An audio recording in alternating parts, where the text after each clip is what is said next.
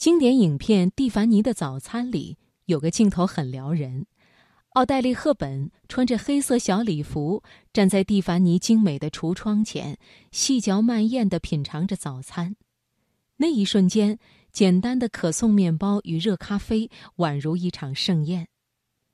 世界上最美好的事情，莫过于清晨醒来，身边有倾泻而下的阳光和热气腾腾的早餐。可千万别小看这顿早餐，它不仅能够提供给我们所需要的能量，也能够燃起我们对生活的热情，并且充实着幸福感。是否健康，是否自律，是否热爱生活，对待早餐的态度里，就藏着我们人生的高度。认真准备一顿早餐，仔细品味，一天的生活就在此拉开帷幕。每一天复制粘贴，就是你的一生了。接下来就请你听，对待早餐的态度，藏着你人生的高度。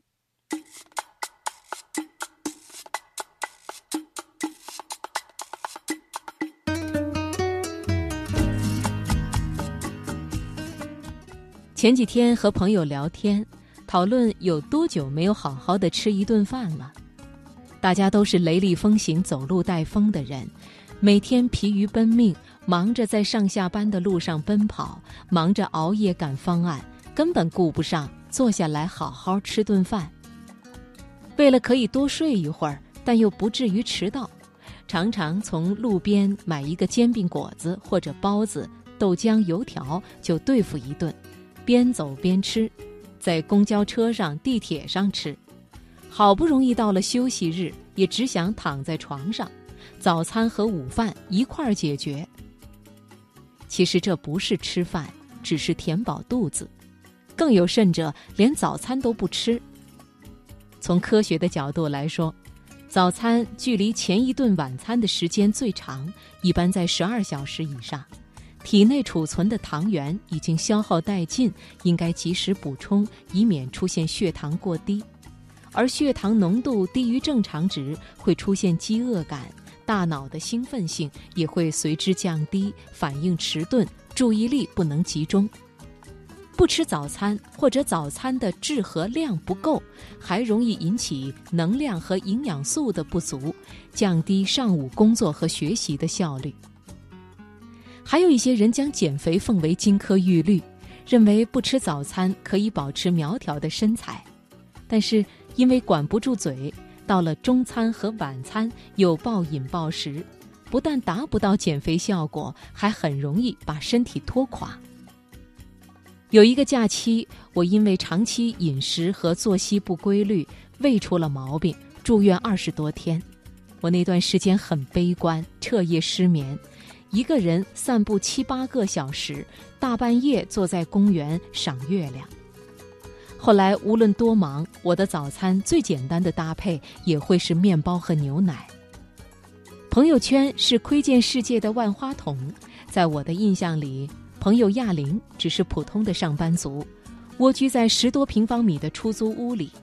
可是翻看她的朋友圈，却有一种赏心悦目的感觉。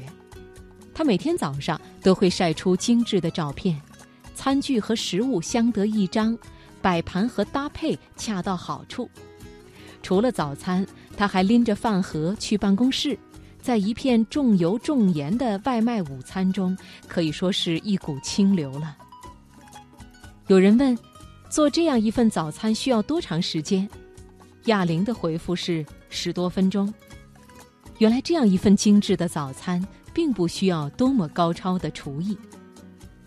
摆上还沾着水珠的鲜花，洁白的骨瓷上是鲜艳欲滴的西红柿，西红柿的旁边紧挨着色泽金黄的炒鸡蛋。梅森杯里铺着一层一层燕麦，燕麦中夹杂的是各种水果，有蓝莓、草莓和香蕉，还有葡萄干。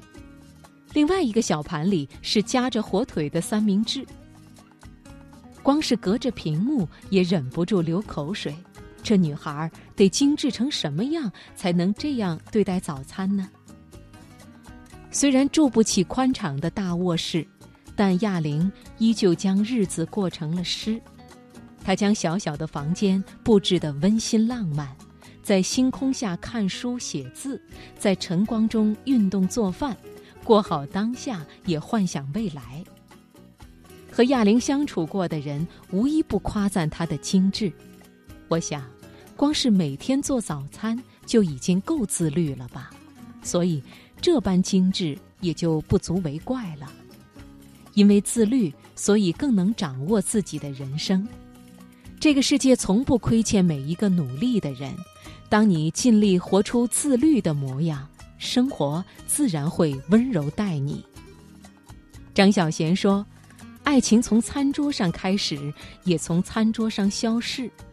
能把饭吃好的夫妻俩，才能把日子过好。”年轻的时候，我们总以为幸福是鲜花、巧克力、口红和戒指，可是。当风花雪月、轰轰烈烈消退后，柴米油盐、烟火气息才能维系和保鲜感情。我爱你，就在一粥一饭之间，是想等你吃饭，陪你吃饭。对待早餐的态度，藏着你人生的高度。千万不要以为年轻就是资本，肆意糟蹋自己的身体。也不要等到生病之后才明白，健康的活着才是最大的幸运。